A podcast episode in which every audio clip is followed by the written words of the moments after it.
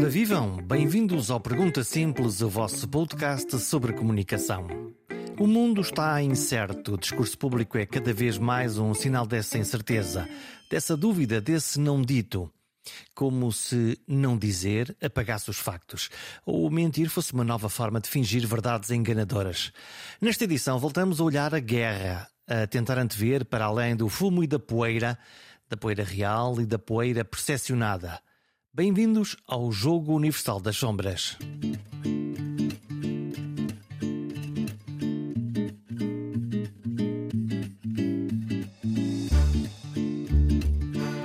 Vivam! Já subscreveram o podcast?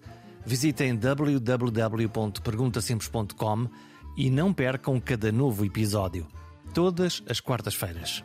Vamos às perguntas. Quando acaba a guerra? Como acaba a guerra? Quando voltamos a ter paz. Como este é um podcast de perguntas simples, hoje dedico-me a fazer as mais diretas, fáceis e óbvias. Não necessariamente as mais simples. As respostas é que podem ser seguramente mais complicadas. Ficam por estes dias uma frase do historiador Timothy Snyder, citado por Teresa de Souza no Jornal Público. Diz ele: No princípio, ninguém conseguia imaginar que a guerra entre a Rússia e a Ucrânia poderia começar.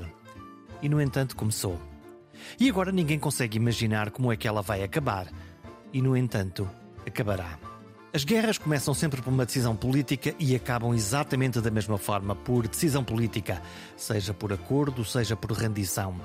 A história está repleta de exemplos desta dinâmica. Na edição de hoje falamos de comunicação, de propaganda, de verdade, de pós-verdade e de percepções, tudo misturado.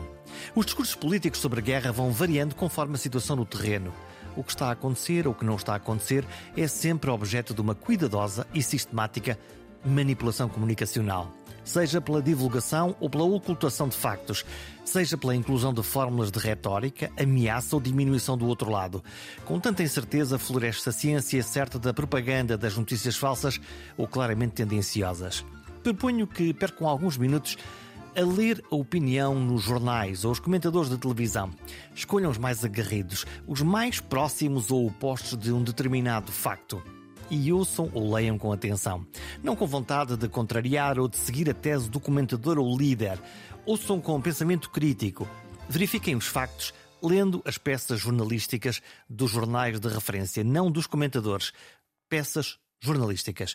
E muitos dos factos jurados como reais são, afinal, tigres de papel usados para criar percepções nos mais distraídos. O discurso do uso potencial de uma arma nuclear, o corte do gás, as narrativas do tipo da Guerra Fria, com apelos a armar-nos até aos dentes, são bons exemplos do efeito da comunicação interessada e nada neutra na nossa vida nos tempos de hoje.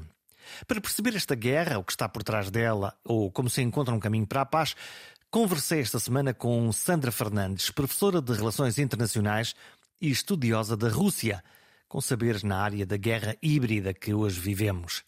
Numa palavra, o conflito aberto hoje em curso na Europa trouxe uma surpresa diária. Estamos todos os dias surpreendidos, enfim, com um conflito que de facto eh, eh, ninguém esperava eh, desta forma, de forma tão direta, tão pareceu repentino, embora obviamente nós tenhamos aqui elementos de continuidade, de perceber a deriva da Rússia relativamente às suas ideias, à forma de as comunicar.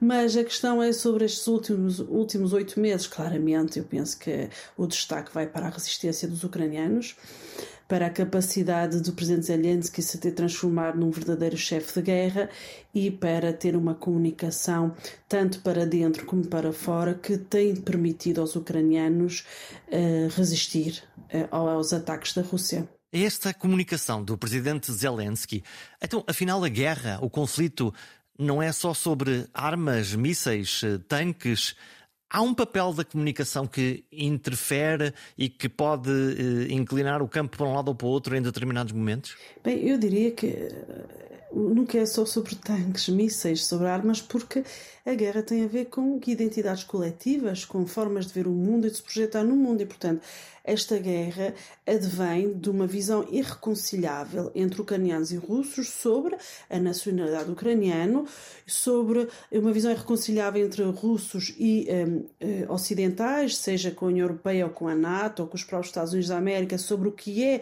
o continente europeu eh, desde que a Rússia é a Rússia. A Rússia só é a Rússia como a conhecemos hoje desde 1991 é o maior país da história, do mundo que nunca foi tão pequeno na sua história. E, portanto, nós temos uma guerra que uh, está longe de ser só sobre mísseis e armamentos. É uma guerra sobre ideias, ideias irreconciliáveis, um, de quem nós somos, quem são os outros e de visões que excluem o outro do, da parte da Rússia. Sobre a questão da, da guerra em si, não é? da sua condução operacional, que, que obviamente é importante porque determina se os ucranianos perdem ou não a soberania sobre o seu território. A comunicação do presidente Zelensky, é, o mote é logo dado no início da guerra, quando lhe é oferecida uma saída por parte dos Estados Unidos da América, em que ele responde que ele não precisa de uma boleia, né? precisa de armamentos, ou seja, com isso ele transforma-se, como eu dizia, em chefe de guerra. E isso tem sido fundamental e tem colhido a admiração, eh, enfim, uma admiração transversal sobre aquilo que a Ucrânia é como nação. Em termos de comunicação, nós podemos olhar para estes dois homens. Por um lado, Zelensky a dizer: Eu não estou para fugir, eu estou para resistir. Se me querem ajudar, eh, ajudem-me com armamento, com resistência, com informação, com o que for. E por outro lado, eh, Vladimir Putin, eh, sempre escondido no seu palácio, quase sempre ele sozinho com uma câmara, ou então com mesmo os seus ministros lá longe, naquela mesa muito comprida. O que é que eles nos dizem? O que é que nos é, diz Putin com esta distância? Eu acho que Putin, de facto, coloca-se numa figura muito, muito patriarcal e daquilo que na verdade era a função dele eh, que lhe permitiu, aliás, obter níveis de popularidade, como teve até recentemente por parte da opinião pública russa, no sentido de ser de facto um patriarca, alguém que vinha assegurar aos russos uma certa normalidade no seu dia a dia. em troca disso, eh, ou seja, uma figura de um patriarca que vinha oferecer aos russos ehm, a possibilidade de levar um dia a dia, eh, enfim, uma segurança para si próprios, para, para a sua família.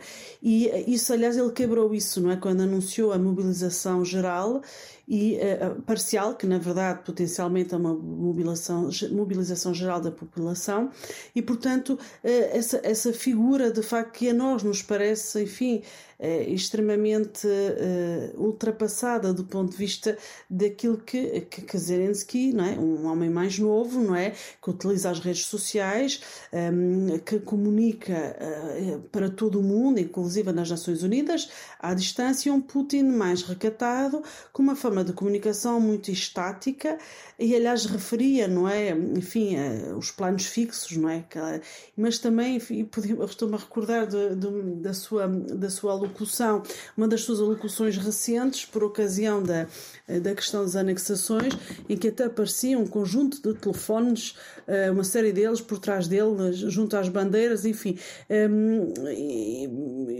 até ter esse aspecto muito pouco sofisticado, não é? Um bocadinho à imagem daquilo que a gente vê neste momento, daquilo que é uh, o desire da, das Forças Armadas russas. Isso é uma surpresa. Umas super forças armadas, eh, teoricamente muito bem organizadas, tecnologicamente bem equipadas e treinadas, e que subitamente, aparentemente é essa a questão, em oito meses, eh, o objetivo de em três dias nós acabamos com esta guerra, está a transformar-se num, num pântano.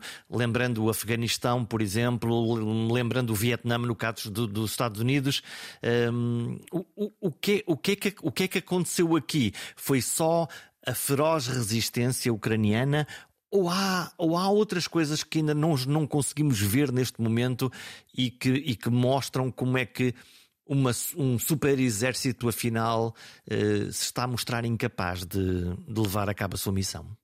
É interessante a forma como colocas eh, esta, esta questão, Jorge, da, do poderio bélico russo, porque mostra que a forma como coloca a questão foi alimentada por uma certa comunicação. Uma propaganda? Não é de toda a realidade. É uma propaganda, isto é, é toda... nós ficamos a acreditar não, não que isso era assim? Não, eu acho que isto tem mais a ver com, com algo que, que, enfim, porque enfim, esta situação tem responsabilidades partilhadas. Obviamente que a responsabilidade do ataque uh, da Rússia à Ucrânia é a responsabilidade da Rússia. A Rússia é que tomou a decisão de resolver uh, as suas questões identitárias, a sua projeção de poder dessa forma, mas a forma como se lidou com a Rússia desde o fim da Guerra Fria tem responsabilidades partilhadas e a, a visão da Rússia como uma espécie de bicho-papão ameaçador é algo que já é alimentado, nomeadamente em termos de comunicação política, desde o século XIX. Porque quem estuda a Rússia sabe que hum, as Forças Armadas russas não eram nenhum super exército, de todo. Aliás, eh, é o próprio Putin que, a partir de 2008, 2008 é é quando ele faz a troca de cadeiras com, uh, uh, com, com Medvedev, não é? ali um, interregno em que Medvedev fica presidente e depois Putin regressa em 2012, faz uma alteração à Constituição para poder manter-se no poder mais tempo, alongando nomeadamente o, o tempo do mandato presidencial. Portanto, Putin, a partir de 2008, decide modernizar uh, as Forças Armadas russas, que, uh, a não ser alguns setores de ponta, nomeadamente na, no setor aeronáutico, nós estamos a pensar na colocação de satélites artificiais no espaço, era uma, uh, for, eram Forças Armadas decrépitas, não é? Tanto em termos de recursos humanos como de meios. E, portanto, houve a adoção de um plano de modernização das Forças Armadas, um plano a 2020, e, portanto, Putin, de facto, investiu, a partir de 2008, nessa recapacitação das Forças Armadas russas, mas, como nós sabemos, os investimentos eh, em matérias de um, eh, recursos militares são investimentos muitas vezes a médio e longo prazo e, portanto, os efeitos é, nunca são imediatos. Mas, claro, sim, a Rússia capacitou-se, desenvolveu-se alguns elementos de ponta, mas não deixa de ter um problema muito central que é visto agora nesta guerra, que é um problema de comando. Um, o, o, quando falamos de Forças Armadas Russas, não estamos a falar só do exército russo, Estamos a falar de um conjunto de atores, nomeadamente hum, pseudo-privados, nomeadamente o grupo Wagner, temos também os homens de Kadyrov, por exemplo, temos também eh, os, eh, os, os, combatentes de Donetsk. E, portanto, e temos claramente dificuldades no terreno em existir um comando unificado e que cria uma situação caótica no terreno. Portanto, nós temos um, um, enfim, a imagem que, que acabou de retratar daquilo que são as Forças Armadas Russas não confere com aquilo que era a realidade. Agora, a, a, a postura de comunicação do próprio Kremlin, é? no sentido de fazer subir a escalada, não é que nós acompanhamos e, sobretudo, dezembro, janeiro até fevereiro não é? Do, eh, de 2021, 2022, é que nos faziam crer que, de facto, a, a capacidade bélica seria muito superior àquela que nós, de facto, estamos a concretizar é? e, e a ver, porque o objetivo inicial, lembro, era a tomada de Kiev, a capitulação do, do, do executivo ucraniano e a transformação da Ucrânia ou numa anexação completa da Ucrânia à Rússia, ou pelo menos transformar a Ucrânia numa outra Bielorrússia, não é? num Estado vassal. E isso de facto não aconteceu porque os meios militares não foram suficientes para os objetivos iniciais e porque os ucranianos, entretanto, também foram muito uh, apoiados pelos Estados Unidos, essencialmente, mas não só, também por, por Estados europeus. Houve aqui uma dinâmica de comunicação. No fundo, é estamos aqui grandes e fortes, vamos aí, limpamos isso em três dias, eh, colocamos lá um governo fantoche e isso, de facto, eh, eh, acabou por não colar com esta realidade. É essa a força que a propaganda, no sentido de suporte a uma ideia política para se cumprir, podia ter, lá está, por um lado funcionado, e agora temos o revés da medalha, que é afinal essa promessa não foi cumprida e, portanto, o, quer o exército, quer a ideia política, quer as, as, ameaças mais ou menos implícitas eh, não, não funcionaram porque geraram resistência. saiu o tiro pela culatra. O que, o que é que aconteceu? O que é que aconteceu aqui? Claramente, eh, podemos dizer de forma muito taxativa que Putin perdeu. Portanto, face aos objetivos iniciais e os, os objetivos comunicados, uh, Putin perdeu. Uh, não há qualquer dúvida sobre essa dimensão. Agora, uh, não significa que Putin perdeu a guerra toda ou vai perdê-la, não é? O que é que significa ganhar numa circunstância dessas? Nós percebemos que os objetivos vão sendo uh, uh, redesenhados à medida da condução operacional da guerra, até do próprio lado ucraniano. Recordo que os ucranianos começavam por dizer que queriam a paz e, entretanto, o objetivo mudou para a vitória. Os ucranianos, neste momento, têm como objetivo político recuperar a integridade total do território, o que significa incluindo a Crimeia. Recuperar a Crimeia, o Donbass, não é? Uh, ou seja, tudo aquilo que os russos eh, ocuparam na guerra que na verdade já começou em 2014, não é? E nós estávamos aqui distraídos é do nosso lado, não é? Nós aqui na Europa uh, sempre olhamos como, com, enfim, com algum distanciamento, quiçá até com alguma displicência para duas coisas. Em primeiro lugar, para não ter essa noção aguda de que havia uma guerra na Europa desde 2014 e, por outro lado, uh, ignorando algumas preocupações legítimas uh, de segurança por parte da Rússia? Bom, recordar primeiro que o conflito uh, de 2014, iniciado em 2014 pela Rússia, um, nunca foi assumido como internacional por parte da Rússia, não é? porque a Rússia sempre negou que tinha lá, não é, soldados, eram os pequenos homens verdes, não é, eh, nomeadamente do grupo Wagner. Portanto, a Rússia sempre negou que, eh, que era um conflito internacional. Portanto, a Rússia sempre vendeu a ideia, não é, comunicou a ideia que era uma guerra civil, ou seja, que eram legitimamente uh, ucranianos do leste, não é, e da Crimeia, que já não queriam fazer parte da, da própria Ucrânia. Esta narrativa foi completamente alterada pela guerra atual e pela e até uh, dizer também pelo. Uh, isso é interessante, temos de comunicação. No momento atual, nós uh, temos internamente na Rússia muitas vozes que criticam abertamente o comando militar. E, portanto, tudo aponta para o facto de Putin provavelmente escolher dois bodes expiatórios. O ministro da Defesa, Shoigu, e o, o chefe de Estado-Maior, um, um, uh, o, o, general Gerasimov. Portanto, tudo aponta, porque neste momento há abertamente muitos flancos a criticar um, a liderança militar. Porque Putin, em termos de comunicação, precisa de uma saída. Um homem como Putin não tem outra alternativa senão a vitória. E para ter um, para poder apresentar uma vitória neste momento, percebemos que a situação é complicada, sobretudo quando internamente também já há, não é, digamos assim, uma certa o que é interessante neste momento na Rússia parece que atores-chave, não é, nomeadamente oligarcas, estão a perder o medo. Prigogine, que é, é conhecido como o cozinheiro do Kremlin, foi quem fundou não é, o grupo privado Wagner, em relação ao qual ainda o ano passado Putin afirmava, enfim, com as letras todas, que não tinha nada a ver com as Forças Armadas Russas, com o Kremlin, eh, veio eh, abertamente numa entrevista há dias, foi no mês de setembro, a falar da fundação do, do grupo Wagner e dizer que com certeza o grupo Wagner atua para defender os interesses do Kremlin, ou seja, contradizer publicamente algo que o próprio presidente Putin tinha dito. Isso demonstra eh, um, um não é? como eu dizia, conhecido como o cozinheiro de Putin porque uh, fazia um serviço de catering para, para o Kremlin nos anos anteriores e transformou-se num dos oligarcas muito próximos de Putin.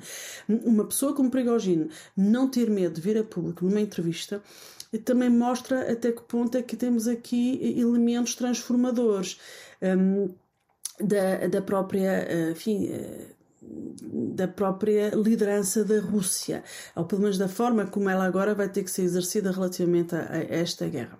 Há claramente uma tensão. Uh, acabou de falar de quer de Shoigu, que é ministro da Defesa, quer do chefe de Estado-Maior das Forças Armadas, quer de Putin. Ora, neste triângulo estão os homens que têm que estar de acordo para o lançamento de uma arma nuclear. E esse tema apareceu antes da guerra, apareceu no início da guerra, volta a aparecer, aparecer agora, desde a ameaça da Grande Guerra até. Oh, não, isso é só uma coisinha, é só uma, uma arma tática num sítio uh, uh, localizado. Uh, quão sério é que nós temos que levar estas palavras e esta, esta ameaça num Putin que aparentemente está a ficar com cada vez menos opções de, de, enfim, de ganhar qualquer coisa. A questão nuclear tem vindo a ser recorrente nesta guerra. É, aliás, sempre utilizada eh, por Putin como um elemento psicológico, não é? De criar medo, não é? Eh, para obter não é, eh, o seu objetivo. E, no caso, o seu objetivo é, é é, fazer ceder de alguma forma não é, os ucranianos e os seus apoios para chegar à mesa das negociações e, enfim, um, o objetivo seria um cessar-fogo e um, um, novo mapa da Ucrânia. Só que para os ucranianos isto é inadmissível. Eles estão num momento contra-ofensiva que até, repare, até as quatro regiões que foram anexadas estão a, estão a conseguir por dentadas não é? recuperar uh, parte do território, sobretudo visível em Donetsk e em Kherson.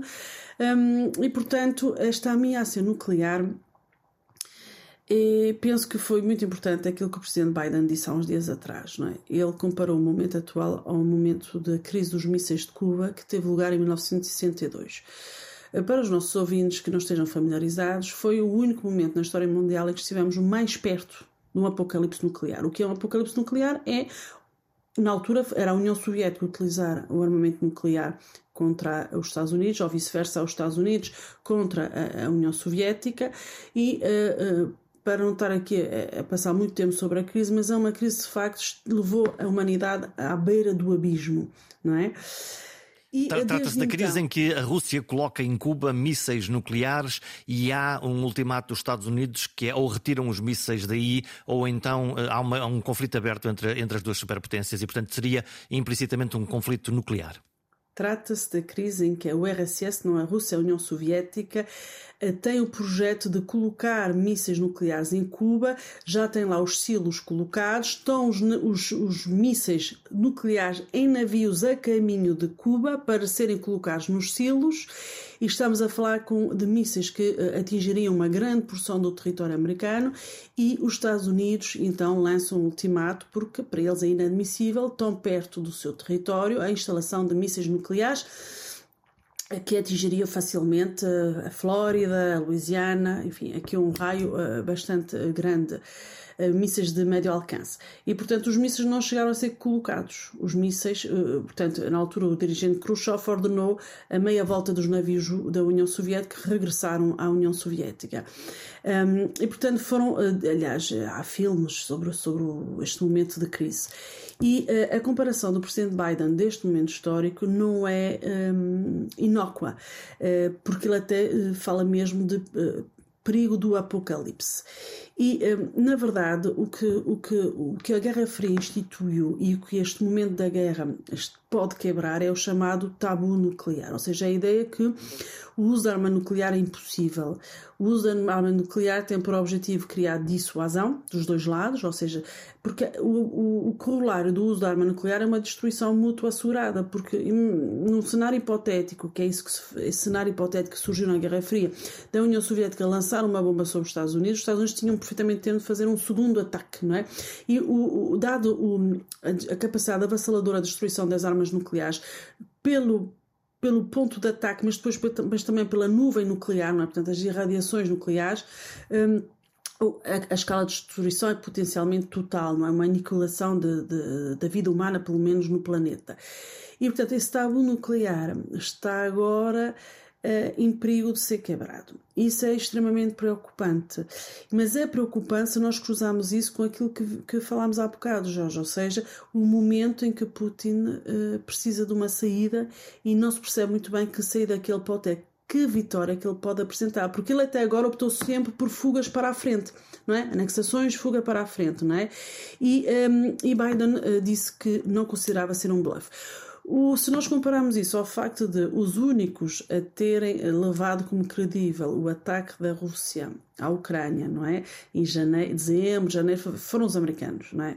Portanto, neste momento, serem os americanos a dizerem que não é um bluff, eh, tendo eles acesso à informação privilegiada que o público geral não tem, eh, é preocupante. E aí sim, eh, lá está, olhamos todos para a China, olhamos todos para a Índia para tentar perceber se eles podem de alguma maneira reequilibrar esta, esta balança, porque o uso de uma qualquer arma, nem que seja tática e limitada, pode libertar outros países, eh, estou a pensar na Coreia, por exemplo, ou noutros, eh, de que, bom, eh, já não é tabu, é como um míssil, é como outra coisa qualquer e podemos experimentar num outro qualquer, noutro teatro, criando uma instabilidade muito grande. Os indianos e os paquistaneses, por exemplo, pode haver uh, essa ideia de que, enfim, se pode usar como outro qualquer instrumento? É, Jorge, na verdade está a descrever um cenário de uma espécie de caixa de Pandora, não é? Que seria aberta e que não sabemos não é? até que ponto vai libertar não é? líderes como, por exemplo, o norte-coreano, o próprio Irão, não é? Que está a capacitar também em termos de nucleares, de, não é? do uso nuclear militar, um, do poder nuclear militar, não é? Porque há uma dimensão civil do nuclear, eh, que não, está, não é dessa que estamos aqui a falar e, portanto, seria, digamos assim, a última das linhas vermelhas não é? a ser ultrapassada. E é por isso que eu considero que a votação da Assembleia Geral das Nações Unidas a ter lugar hoje e amanhã, um, ou seja, 11 e 12 de outubro, sobre a, enfim, a condenação das anexações, uh, é muito importante para percebermos uh, em que ponto é que está a nível global o alinhamento com Moscovo para perceber que tipo de construção de diálogo e de diplomacia pode ser feita para nós chegarmos a esse ponto. É um ponto de não retorno, não é? Então, e agora, que soluções é que nós temos? Hum, que soluções é que nós temos em termos de, de discussão sobre a paz? No fundo, qualquer guerra uh, terá que acabar num acordo político, seja ele qual for. Que caminhos é que nós, é que nós podemos, uh, podemos ter? Há uma bola de cristal para tentar adivinhar aqui esse futuro? Se eu tivesse uma bola de cristal, Jorge, e o Jorge também não estaremos aqui no podcast, estaremos diretamente em Washington, em Moscou, enfim, ou em Kiev, uh, aqui a ajudar à solução. Aquilo que me parece eh, do momento atual é que é um momento eh, muito preocupante, um momento perigoso, sem qualquer dúvida, para a humanidade em geral, e em que, mais uma vez, enfim, a diplomacia e o diálogo são, são as únicas vias. Eu, eu queria acrescentar alguma, algo sobre a questão do nuclear. A guerra é uma guerra convencional, nos moldes em que a estamos a ver, e a Rússia permitiu-se o ataque à Ucrânia porque há dissuasão nuclear. Porque neste momento a única coisa que impede que esta guerra seja mundial é porque há armas nucleares dos dois lados. Porque a Rússia tem armas nucleares, os Estados Unidos têm armas nucleares, ok? E é o único elemento que permite uh, uh, que esta guerra seja como, como é. Porque se não fosse isso, estaríamos já numa guerra mundial. É? Teríamos apoiado, estaríamos a apoiar os ucranianos diretamente. O que, a questão que está neste momento na mesa é que nada nos garante que a Rússia, a dada altura, não toma a decisão de considerar que os apoiantes da Ucrânia são co-beligerantes e de os atacar. E aí passamos para a fase mundial do conflito. Eu não quero aqui, obviamente, estar a criar ansiedade nos nossos ouvintes, mas só quero aqui mostrar que a dissuasão nuclear teve o efeito de evitar que esta guerra seja mundial. E, portanto, vamos esperar, não é? aqui responder agora mais diretamente à sua, à sua questão, vamos esperar que essa, eh, esse equilíbrio do terror, digamos assim, que faz com que esta guerra seja convencional, eh, permita, de facto, eh, ativar a via diplomática para uh, o cessar-fogo, que é a primeira das medidas necessárias. Nós estamos praticamente a fechar o nosso, o nosso episódio, o nosso uh, tempo.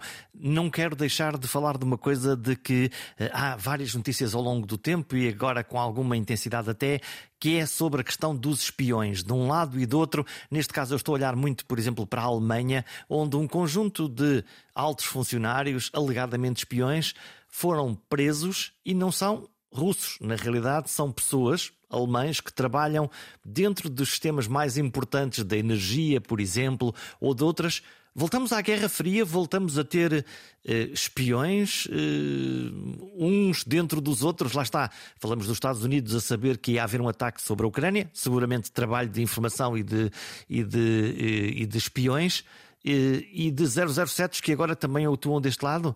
Eh, o que, quem são estas pessoas? O que é que, por, por, por, porque, onde é que elas se movem? Onde é que elas estão? Dentro das sombras? Bom, seguramente dentro das sombras. Só ouvimos falar delas quando elas são desmascaradas, não é?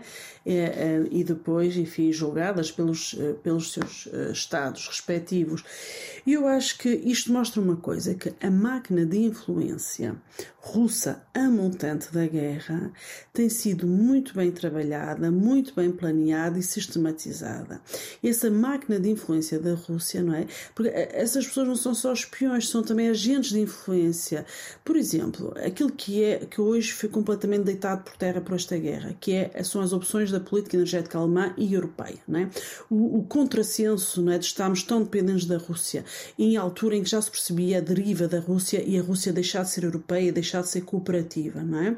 E essas pessoas tiveram, obviamente, é, é aí esse nível mais micro, não é? Numa dimensão mais do dia a dia, que se percebe também como é que a Rússia era capaz de fazer esse jogo de influência. Portanto, a ideia de guerra híbrida, que nós que nos é mais familiar quando olhamos para um, interferência nas eleições americanas de Trump e interferência na, na votação do Brexit interferência nas eleições alemãs, não inclui só estas dimensões da interfer das interferências e da, e da utilização dos, dos grandes dados, é? dos big data, para entrar nas redes sociais e criar uh, influência da opinião, também tem a ver com esses métodos mais tradicionais, não é? dos agentes infiltrados, é? que também participam desta máquina de influência russa que foi uh, um, que, que, que, é enorme e que nós estamos agora, enfim, publicamente a ter mais consciência dela, agora que temos uma guerra aberta e que percebemos que temos um problema uh, ideológico na convivência com a Rússia. Tem conseguido algum contacto ou falar com alguns dos seus colegas ou amigos investigadores do lado do lado russo? Sim, tenho conseguido alguns contactos. E qual é, qual é o, o sentimento? O sentimento é, é, enfim, muitos deles, entretanto, já saíram, não é? Um, os que ficam e observam, enfim, eu, eu preferia não comentar, com toda a franqueza. Uh, acho que é mais uh, tranquilo uh, para as pessoas envolvidas e eu não estar a comentar. Portanto, posso comentar sobre os que já não estão na Rússia, e, mas os que lá estão preferia não comentar. Muito bem, assim ficamos. Os, os... Não, e, aqueles, que, que, aqueles que, que fugiram, portanto, não se sentiam seguros, que mensagem trouxeram? É, bem, é mensagem de total não é, desconexão com aquilo que é o regime, com aquilo que são as opções do regime e também eh, muitas pessoas até já saíram antes, não é? Porque, como eu dizia, o sistema de Putin não, não, não surgiu agora do nada com esta invasão. Foi uma construção que tem pelo menos uma década, não é? Agora, não é? o comum dos mortais, não é? o cidadão comum está a, a, perceber-se não é, disso, mas na verdade não é? é um sistema que já vem sendo construído, não é uma verticalidade do poder e um, um sistema autoritário muito fechado, com um Estado policial e de segurança muito forte, não é? que, e que os colegas já, já viviam, sobretudo nas ciências sociais. Como é fácil perceber, Sandra Fernandes mantém contactos com colegas cientistas sociais na Rússia e por isso escolhe protegê-los, proteger a sua identidade e até o que muitos podem pensar, mas tem de calar. Talvez a coisa principal que se joga hoje na Ucrânia, tal como outrora noutros movimentos militares e de guerra, é a liberdade. A liberdade de autodeterminação, de expressão e de ter uma vida em paz. Sem liberdade, toda a comunicação é mera caixa de ressonância ou de silêncio forçado ou cúmplice. E falar aberta e livremente é vital para o nosso modo de vida. Até para a semana.